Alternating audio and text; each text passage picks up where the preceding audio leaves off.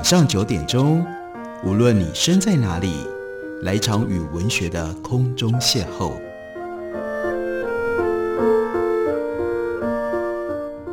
杨照谈书，邀您一同遨游文学世界，认识古今中外的经典之作。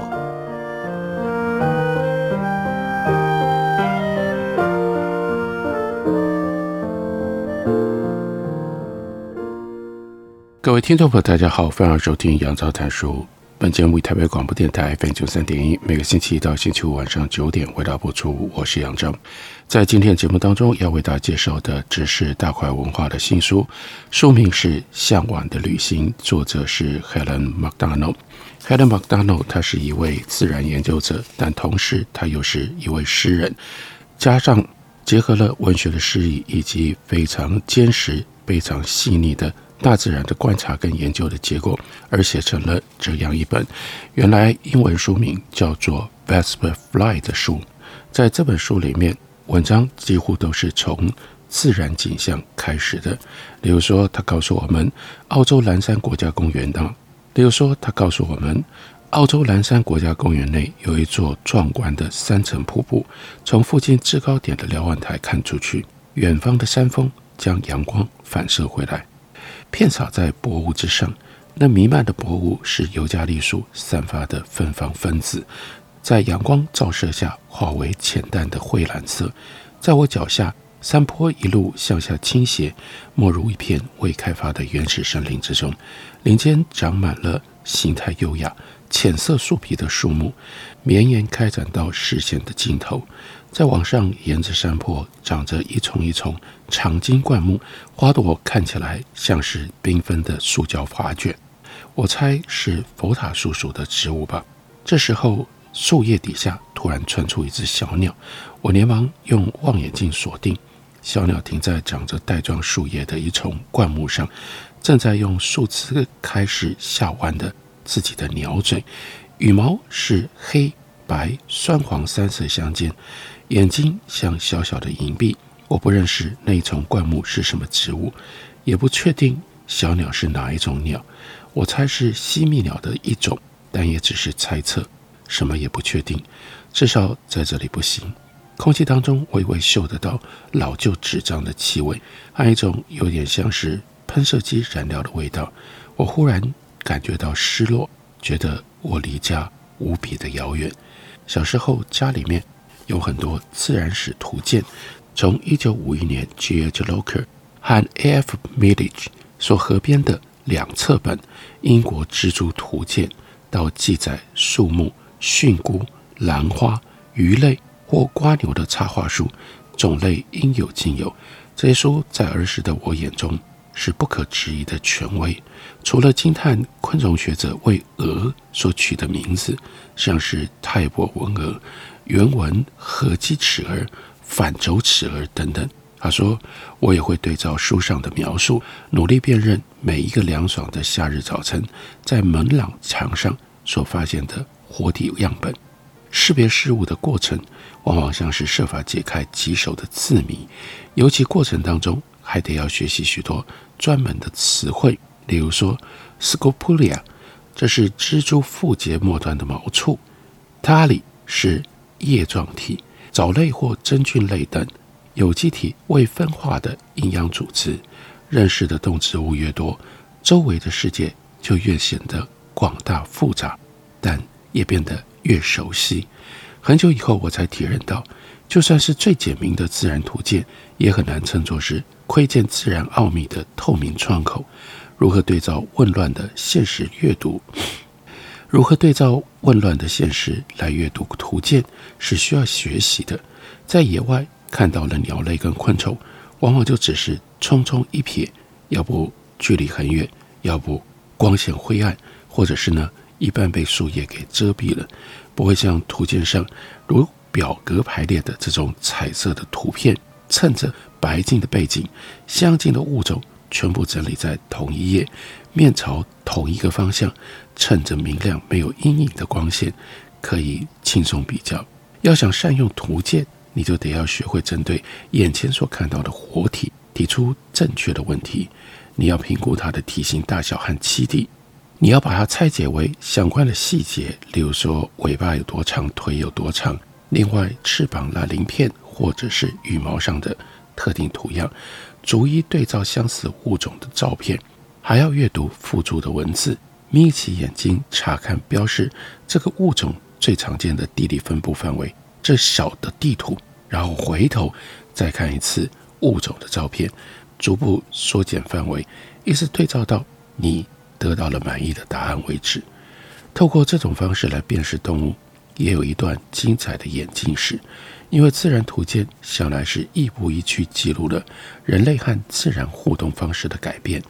以鸟类图鉴为例，一直到二十世纪初以前，图鉴多半就分成两种。一种是道德化、拟人化的鸟类生活史，比如说很有名的1899年由 Florence Marion 他所写的《观巨镜下看鸟》，形容蓝区有模范脾气，灰鸟朝东则是散漫放纵。另外写到了灰鸟朝东，假如是个男人，我敢说他闲坐在家里，还穿着衬衫上街，却不知道要加领子。另一种图鉴则是供鸟类收藏家所使用的实用分类手册。在那个年代，鸟类多半是在被射杀了之后才会辨识种类，所以这类图鉴多半是聚焦在它的羽毛还有软组织的细部差异。例如说，Frank Chapman 他在一九二一年所出版的《北美鸟类彩色图鉴》当中，就对于半谱鼾有这样的描述，说它的。内指跟中指基部之间有蹼，不过第四世界大战之后，随着休闲赏鸟的风气越来越兴盛，捕鸟杀鸟的道德性也日益受到了质疑。再加上平价望远镜的发明跟普及，就把鸟带进到人的视力范围内。过去那些巨细靡遗的说明不再有太大的作用，人们需要新去辨识鸟种的方法。第一本现代风格的自然图鉴。是鸟类学家 Roger Peterson 他在一九三四年所编著的《野外鸟类图鉴》，灵感有一部分来自于早年家喻户晓的童书，叫做《Two Little Savages》。这本书是一九零三年出版，作者叫做 Ernest Sutton，他是美国童军总会首位总领袖。在故事当中，喜爱自然的男孩透过书籍想要认识鸟类。却发现书本要他将死去的鸟捧在手掌当中观察，他觉得很沮丧，决定改用远距描述法，决定决定改用远距素描法来记录他在远处所看到的鸭子，然后将素描画整理成为鸭子图表，呈现不同种鸭子各具特色的斑块和条纹，那就像是他们别在军人制服上的名牌一样。Peterson 的画和 Sutton 的图表一样，将鸟类简化并且整理成表。不过，Peterson 更进一步的在页面上添加了细小的黑线，指出最显而易见的鲜明特征。例如说，凤头卡拉莺，它的尾羽，它的尾巴羽毛末端有黑色的条带；山子鸥，它飞行的时候翅膀上会有一点一点像是墨迹一样的图像。一九二零年代，皮特森还是一个少年的时候，他曾经是布隆克斯郡的鸟会成员。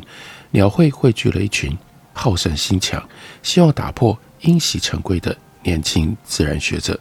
在方便携带的图鉴还没有流行的年代，野外辨认物种的辅助工具外形很可能令人意想不到。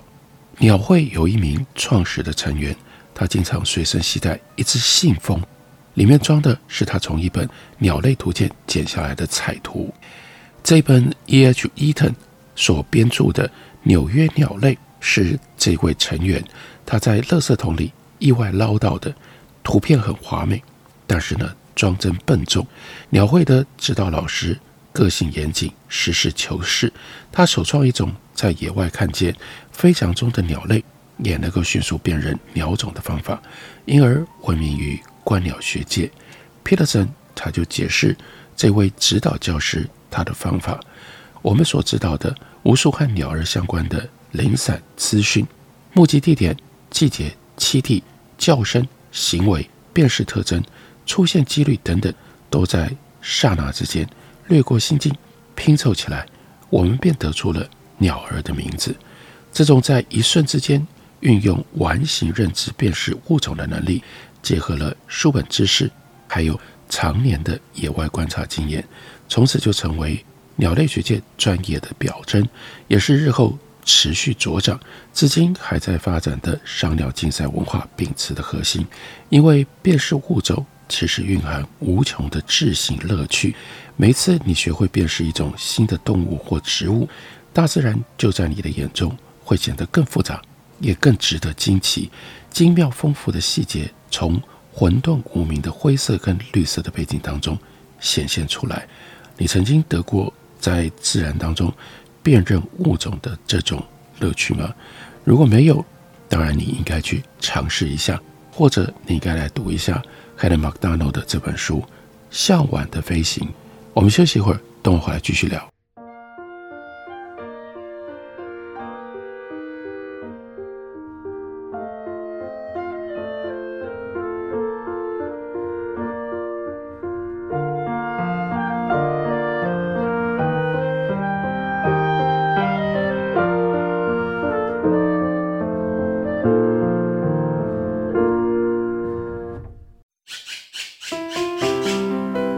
大家好，我是刘克襄。亲近自己的城市，找回城市的温暖。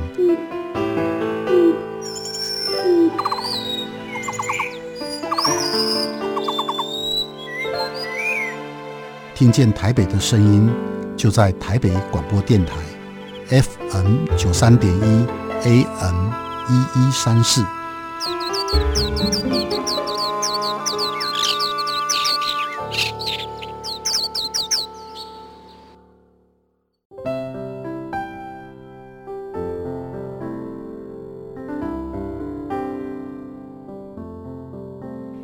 听见台北的声音，拥有颗热情的心，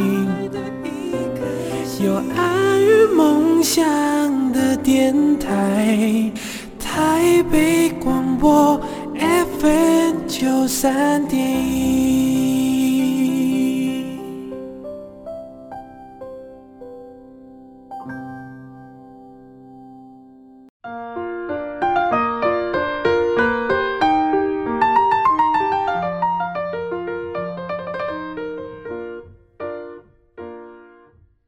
感谢你继续收听《杨照谈书》。本节目以台北广播电台 FM 九三点一，每个星期一到星期五晚上九点，回到播出到九点半。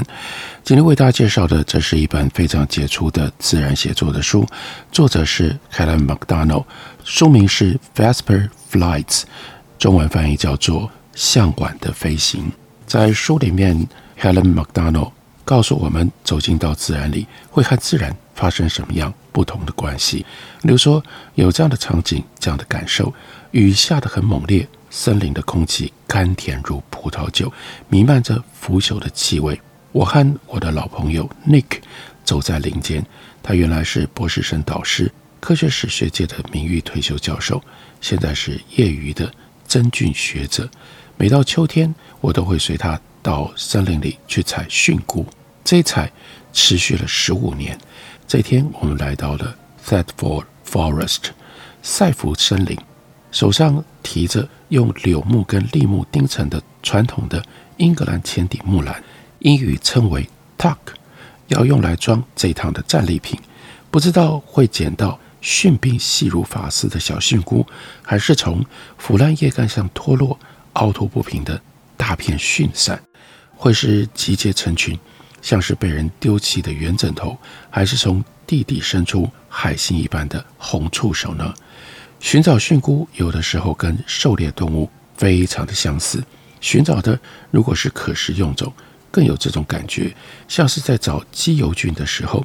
我回过神，才发现自己不知何时踮起了脚尖，蹑手蹑脚跨过长满青苔的树桩。生怕蕈菇听到我靠近，只是四处随意走动，想凭肉眼直接找到蕈菇，成效通常不太好。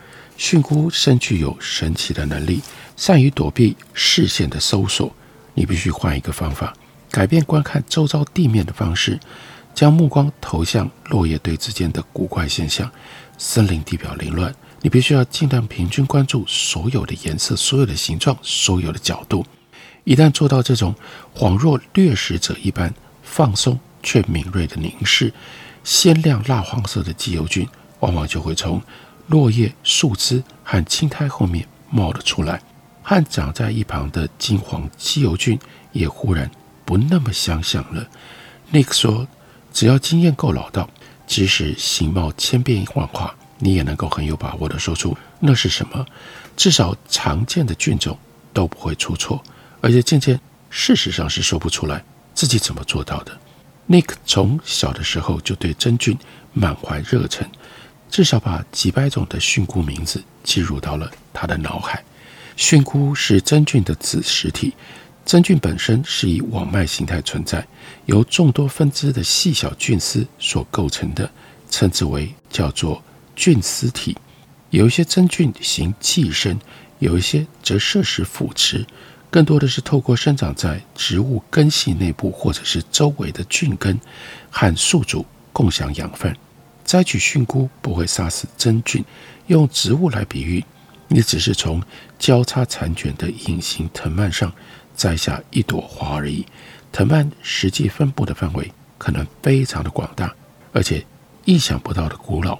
在美国 Oregon 有一种蜜环菌，生长范围将近四平方英里，而且应该已经存活了将近两千五百年。Helen McDonald 就描述。我和 Nick 很快就发现了几十朵蕈菇，参差排列成为许多半圆形、宽厚的蕈伞，随意散布在枯叶之间，看上去像一杯杯冰凉的牛奶咖啡。那些是水粉杯伞，是本地常见的菌种，一般认为略带毒性，所以呢，我们就放过了这些伞菇，继续向前走。过了一会儿，Nick 在长草丛中瞥见一抹黄光。这个发现可就有趣了。Nick 在旁边蹲下，皱起眉头，从下方用拇指跟食指掐住那朵标本，轻轻地从苔藓和野草之间把它拔起来。他喃喃念着口沫属的硫色口沫，听起来很满意。真菌学者通常用学名来指称蕈菇，因为俗名在各地都不相同。他把蕈伞凑近到我的面前。示意我闻闻看，一股腥呛的硫磺味让我不禁皱起了鼻子。他就信手把菇扔进到篮子里面。Helen McDonald 说：“我还是不擅长辨认蕈菇，不过比以前进步很多了。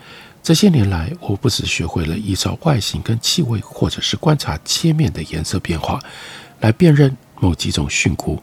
对于蕈菇在人类想象当中占据的奇妙地位。”我也越来越感兴趣。人类收集和食用菇菌已经有千年的历史，但蕈菇至今不减魔力，能够扰乱心神，唤起人类对于性、对死亡最深奥的迷思。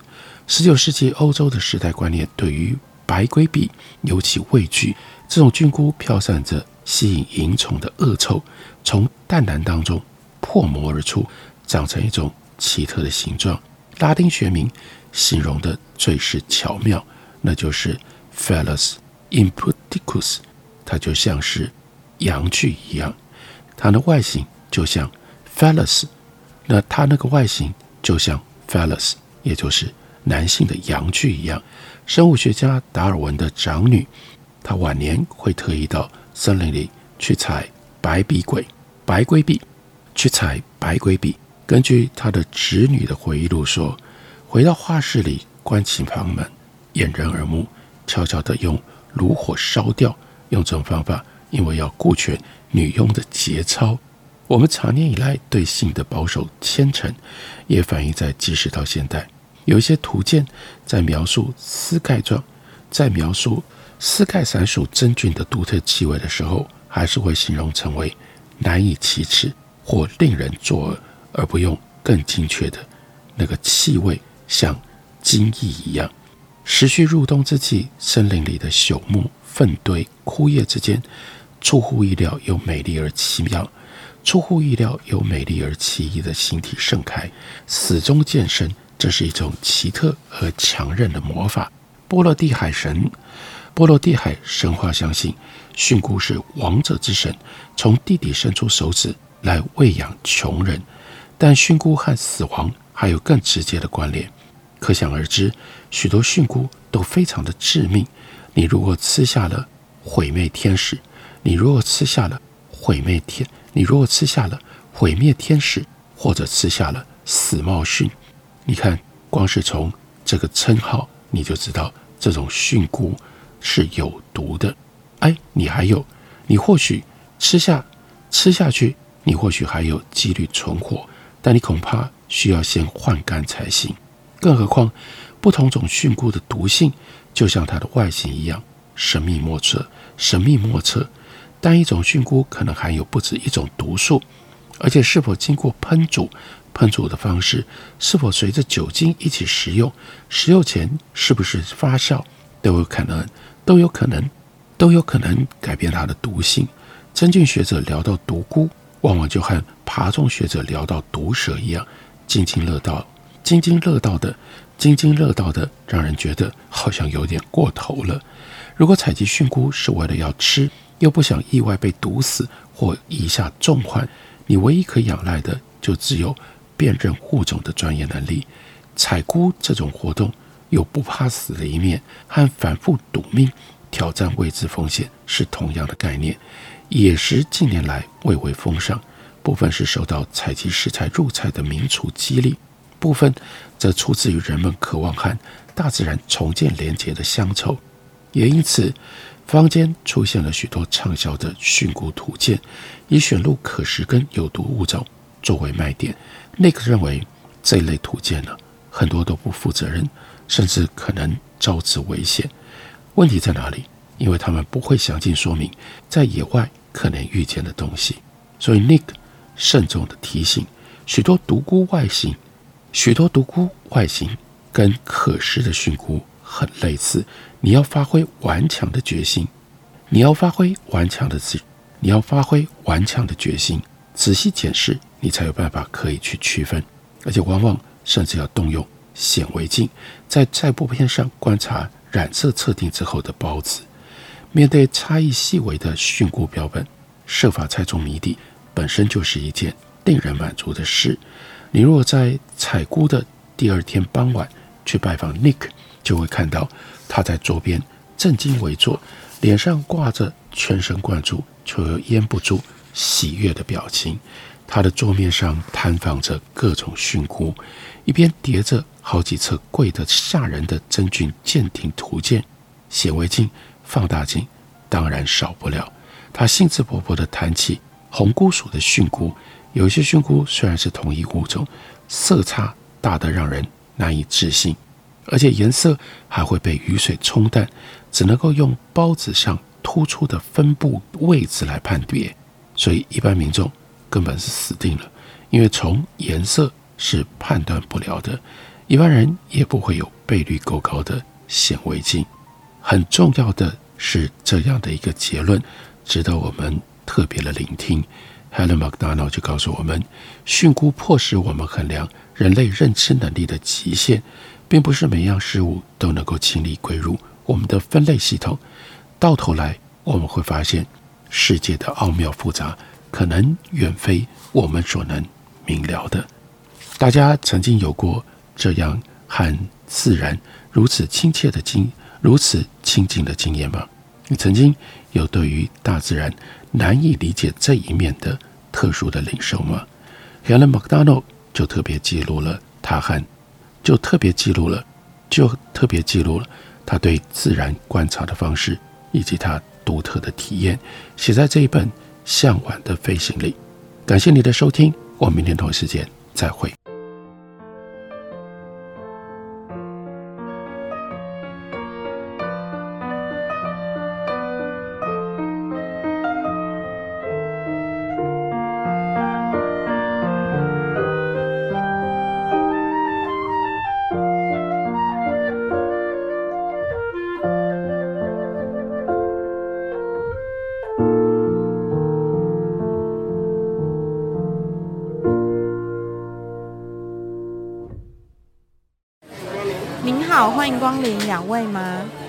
两双塑胶筷子，两个塑胶碗。我要一杯大冰拿。先生，你的饮料好喽。一支吸管，一个塑胶杯，一个塑胶杯膜，一个塑胶袋。每年有八百万公吨的塑胶垃圾进入海洋，影响到生态环境与海底生物的生存。不再使用一次性塑胶用品，减速爱地球，从你我做起。哎，我等一下顺路载你回去。不好吧？你刚刚有喝哎。哦，我还很清醒呐，只喝一点点而已，我又没醉。哎，不行啦，现在酒驾被抓到啊，连乘客都会一起被罚哎。啊？没错，酒驾新规定，酒后驾车初犯提高罚还金额，最高受罚两万元，同车乘客也会一起受罚，最终罚到三千元。喝酒不开车，开车不喝酒。